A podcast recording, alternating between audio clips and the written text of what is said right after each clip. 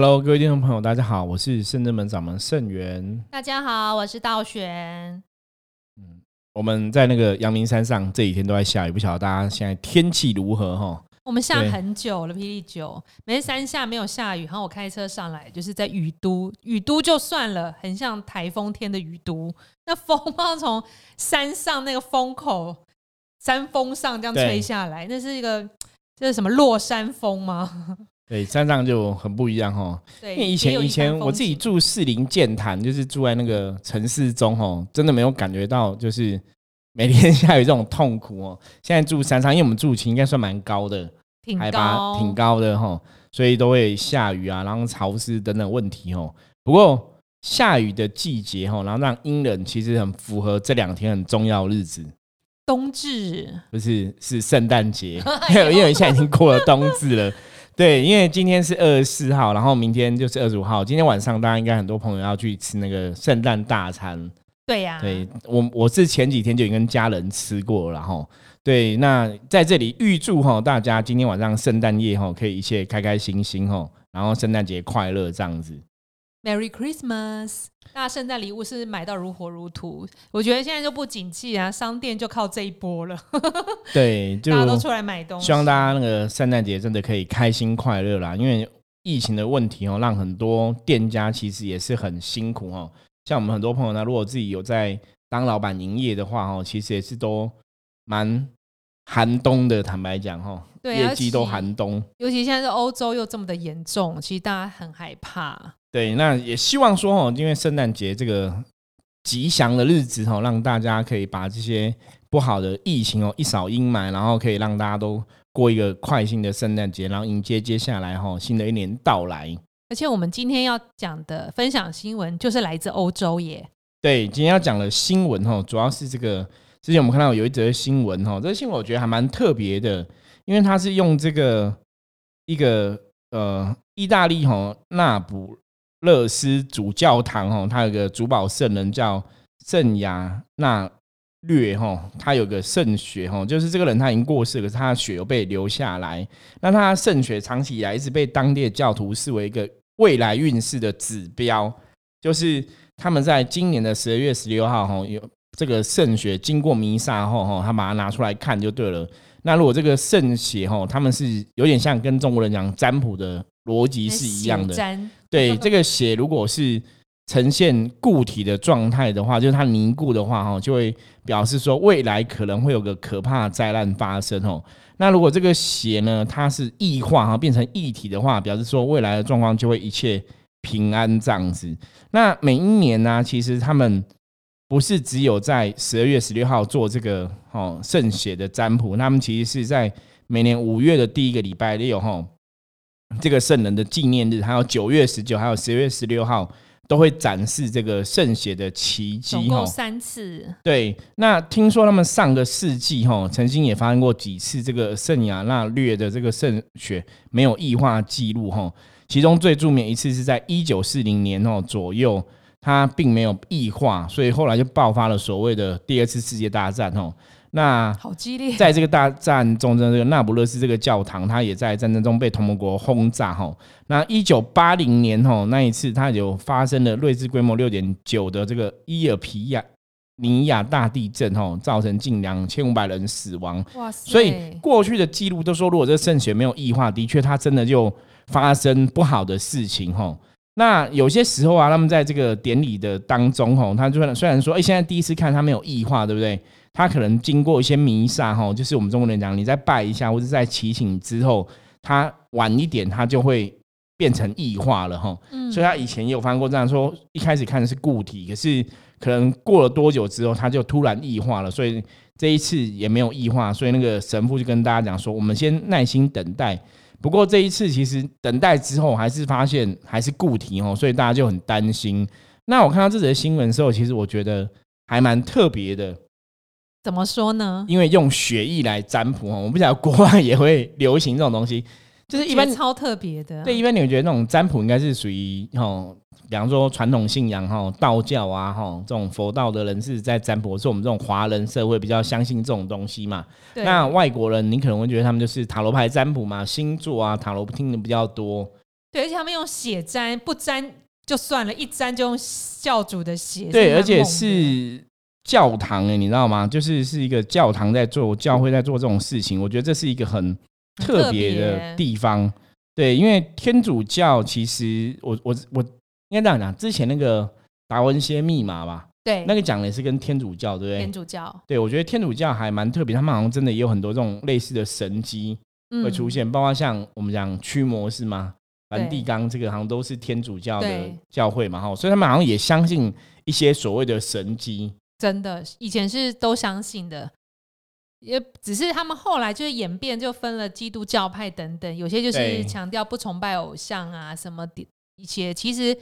他们是怕有邪教，怕别人信到邪教。那其实原意本来是好的，后来可能就是太激进化了。所以对，就是佛道教任何有神像的，有有一些西西方教派是不赞同的没。有错。可是其实这就有点像我之前跟大家讨论到，我说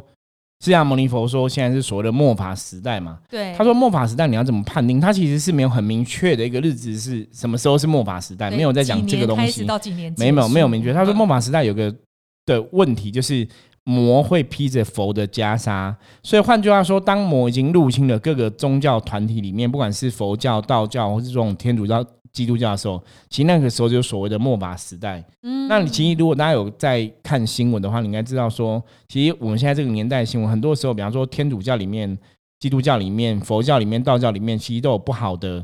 团体、不好的师傅、不好的神父、不好的宗师等等的。哦，那这个就符合了佛祖讲的末法时代的一个状况。好可怕、啊所以师傅末法时代这个名字却很恐怖哎、好像就是最后了。那如果末法真的阵法已经崩盘，那怎么办？对，就大家就最后就是可能就世界毁灭再来一次这样子。对，因为宗教团体里面应该是要亲近的，然后帮助人类的。可是如果宗教团体里面本身被很多欲望、恨流、权力控制，有没有？那他没办法帮助人类之外，他其实又会毁败自己吼。所以到那个时候，其实你大多数人，你真的要找到一个正信的信仰的时候，正确的信仰其实很难的。那终身就会没有一个依归哈，你没有个方向，那其实就会是陷入一个比较不好的状况里面。因为当你的灵性有一个信仰的时候，其实你会知道说要对天地有感恩之心嘛，对啊，那跟人相处也会比较善良和善嘛。可如果那些基本的架构都不见的话，其实人可能就会变欲望控制，那就是非常不好的时候。对啊，像我觉得现在新冠肺炎的疫情啊，在很多西方国家都面临了严峻的考验。对我觉得这时候也在考验对宗教的信心、哎，对，就是要让大家知道说，你真的要有智慧去度过这个危机，而且你真的要去强健自己的体魄哈，可能包括你的身心灵都要互相做到。因为包括国外有很多人，其实他们是到现在还在讨论说，他们不要戴口罩，他们觉得这是钳制了他们的自由。对啊，就很莫名。如果你现在不戴口罩的话，未来的日子我们可能都戴防毒面具。对，所以其实 就是你不知道这个病毒之后演变出来会是怎么样，因为现在听说英国不是已经超级传染力很强，就是你可能一年没出国的夫妻在家里面都接受到感染，对蛮恐怖的。就是听说有变种的病毒出现了啦，那当然我们还是希望说，像我们刚刚讲嘛，明天就是圣诞节，希望在这个好的节日的这个氛围下哦，大家意念可以正向，然后可以减轻这个负面能量攻击哦，负面能量伤害。师傅，那这样子算不算是呃，比如假设新冠病毒是负能量好了，正能量不是在跟它抗衡？对所以现在正能量是有点节节当然是比较四维的、啊。我觉得以如果你要来讲的话，我们曾经讲过说，因为我们是伏魔师嘛，我们说其实像神魔大战啊，其实一直都在发生哦。我们讲的是无形界的神魔大战，只是说通常有形的世界的人类其实是不了解哈，正能量跟负能量它本来就是要处在一种平衡的状态。对，可是因为随着人心不古哈，人有很多欲望、贪嗔痴等等之类，所以人类世界人的欲望其实是不好的，欲望会勾引到不好的负能量，所以人类世界的负能量是比较多的，那就造成阴阳不平衡的状况。那以这个逻辑来讲，自然天灾地祸就会不断哦，因为那是跟人心有个呼应的作用哦。所以为什么常常讲修行要从人心来改变？每个人去改变自己，你自己好了之后，你再去影响你周遭的亲朋好友，那慢慢哦推己及人哦，让这个能量可以朝向一个正向轨迹，这才是一个比较重要的状况。对啊，希望末法时代结束后是一个新的光明开始，而不要毁灭再重来。对，所以我们一直讲了嘛，说像新冠疫情这个事情，其实它没有发生之前，你大概真的很难想象说，在现代这么进步的年代里面，哈，竟然会出来一个病毒，然后让人类束手无策，然后死伤那么惨烈，哈，我觉得这是很难去意会到的。真的。那我们接着来继续来看哦。像我刚刚讲说那个血液异化跟凝结哈，代表个占卜的状况。其实我想要考一下道玄，你觉得为什么他要用这个角度来判断？为什么异化就代表平安，没有异化代表不平安？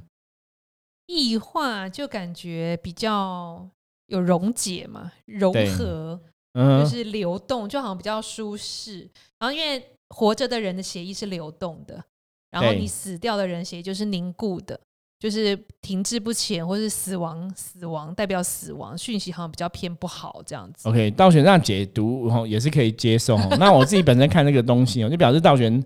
有上课，有真的学到东西哦。我本身在看这个东西是怎么看，因为血液我们知道血液当然为什么用血，因为血基本上是承载人意念最强的一个媒介。对，你看自古以来，如果你以前大家有看到那种道士的电影，有没有什么林正英啊，那些僵尸的道士啊，其实古时候都什么咬破手指，对，咬破手指用血嘛，吼，包括像古人写什么血书啊，写的诅咒有没有？对，基本上血在能量学的角度里面来讲，它的确是承载人灵魂或者我们讲人的意念最重要的一个媒介。嗯，所以血诅咒这种事情，基本上是。的确是有这种事情的哦，你用血去做很多事情，所以你看，这样道教传统可以有很多法事仪轨要用血嘛。对。那像传统的，比方说像鸡童，不是要自己把自己那个超五宝弄到都是血嘛？砍到流血。对，因为在他们的角度里面来讲，那个血就代表，因为你是神明降在身上嘛，所以那个血等于是神明的血，所以它其实有镇煞的力量。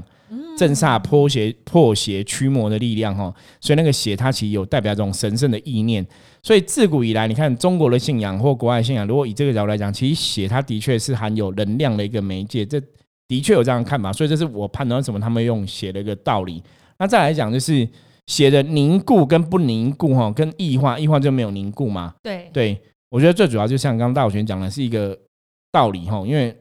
血如果是清净的，没有凝固，它其实代表清净。它异化的话，表示这个血是可能是 OK 的。嗯，那如果以我们人来讲，就是执着跟不执着。哦，就像我们常常讲嘛，一个人，你如果你有怨念，你有执着，那个气就会凝结不散嘛。对，可是如果你是轻松的，是放松的，你是放下的，那个气就会散嘛，对不对？对。所以这个就跟血液有凝固跟不凝固一样哈。所以我觉得那个可以从凝固执着来讲说，哦，那可能代表运势不好。那如果是异化的话，哈，代表平顺哈、祥和哈、流的话，会让你觉得清净，那就代表状光好。所以这个逻辑是可以接受的。所以当我看到这个新闻的时候，我也觉得很好玩。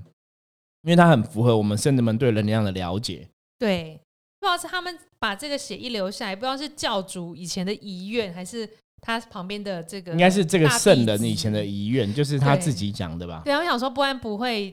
想要突然去把他的血留在那个容器里面。对对，就很蛮特别的。他还做一个圣镯，那个圣镯就是一个看起来很厉害的容器，然后里面藏着他的血，还有把手可以拿。对对对，然后可以拿出来看这样子哦。所以，我有时候以前我看这种东西，我觉得这种东西都充满很多历史的故事，或是神奇的故事哈。对，你就觉得那种有很多神奇的故事在里面是很有趣的。可是以这个教堂来讲的话，对他们来讲，当然这个血它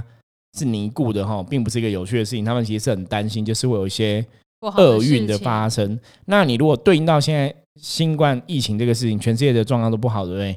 的确，现在的确，大多数人还是觉得世界处在一个比较相对来讲比较不好的一个状况之下啦。对，所以他那个血毡从十二月十六号到现在都还是凝固的，应该是还是凝固的，因为它是当天你要看，如果它是凝固的话，他们多看几次；如果是凝固的话，代表说就是代表真的运势不是很好。那其实像我们圣真门平常除了占卜之外，我们还会用一些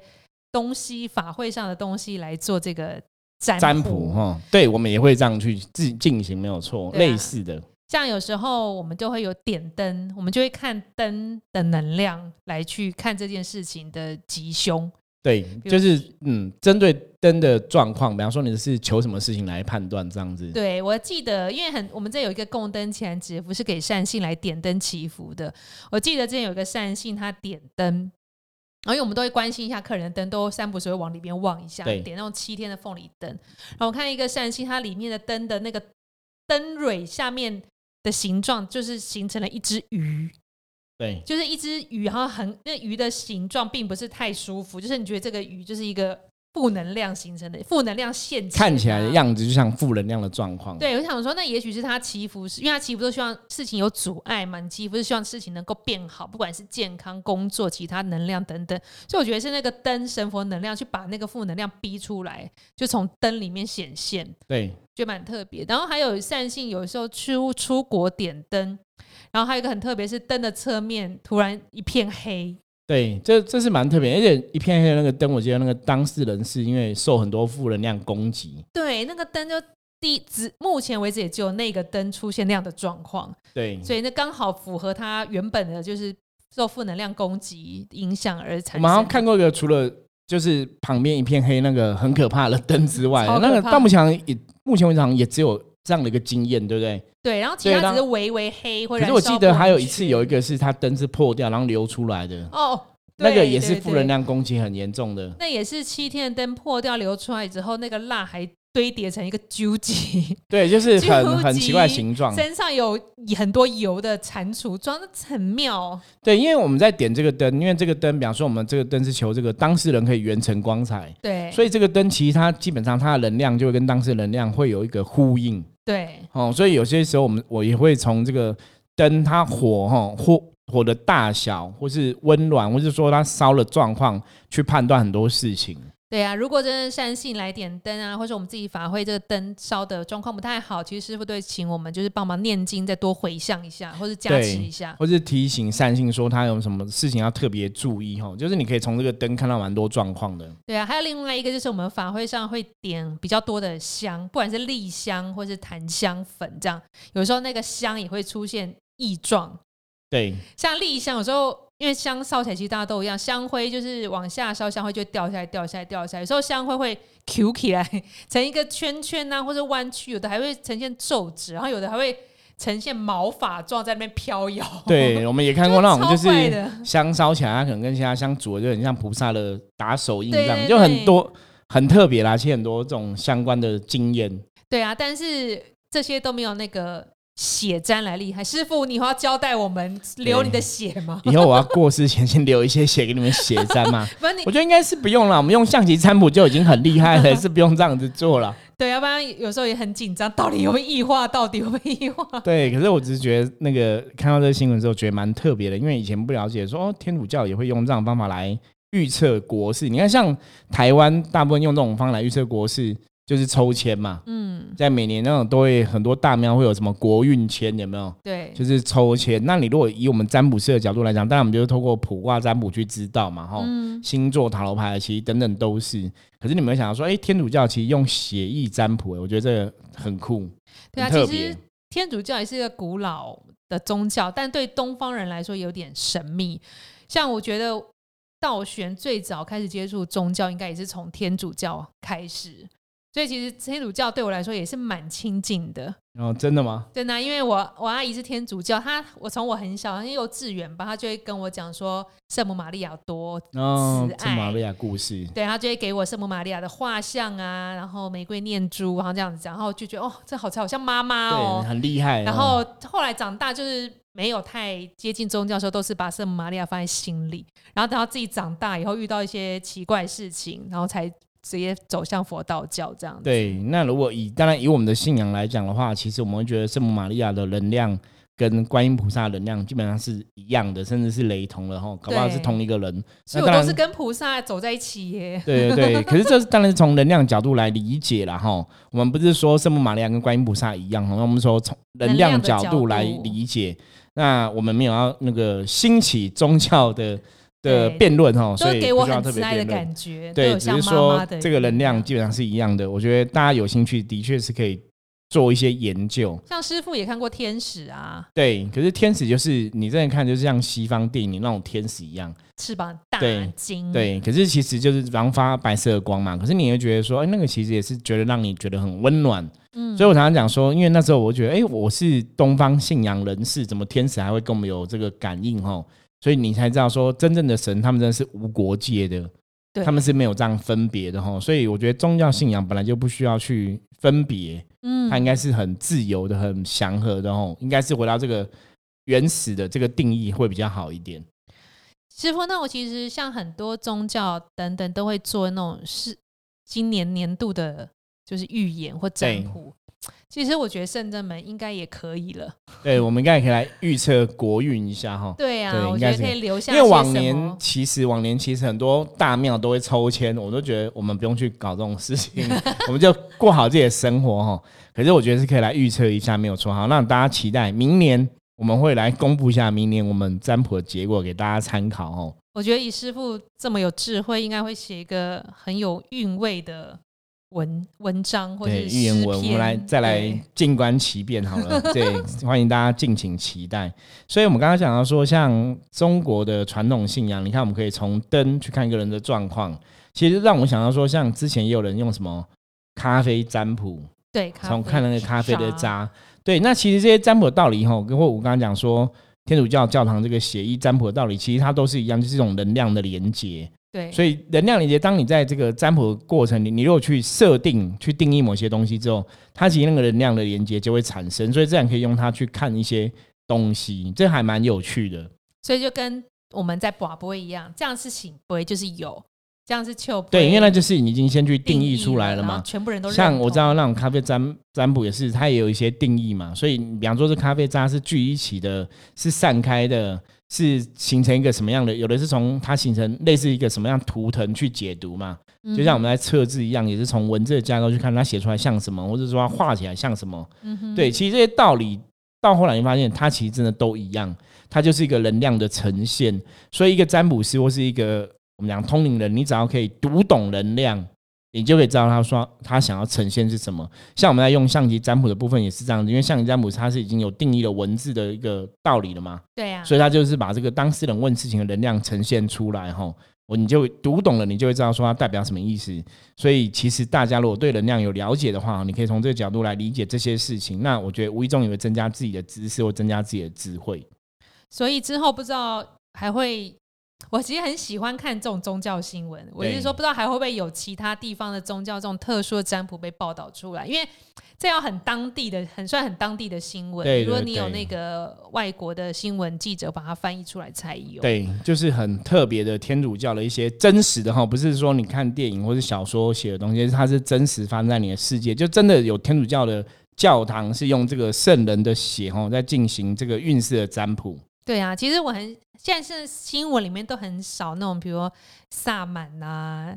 非洲巫术、巫医的那种对宗教新闻被播出来，可能真因为的那个是比较更偏一点，因为大部分还是以西方国家为主啊，大的这个国界宗教，对对对对，那个可能就比较属于当地的一些信仰文化，嗯很多人都会觉得那个可能就是会太怪力乱神，或是太太过不了解。所以会不会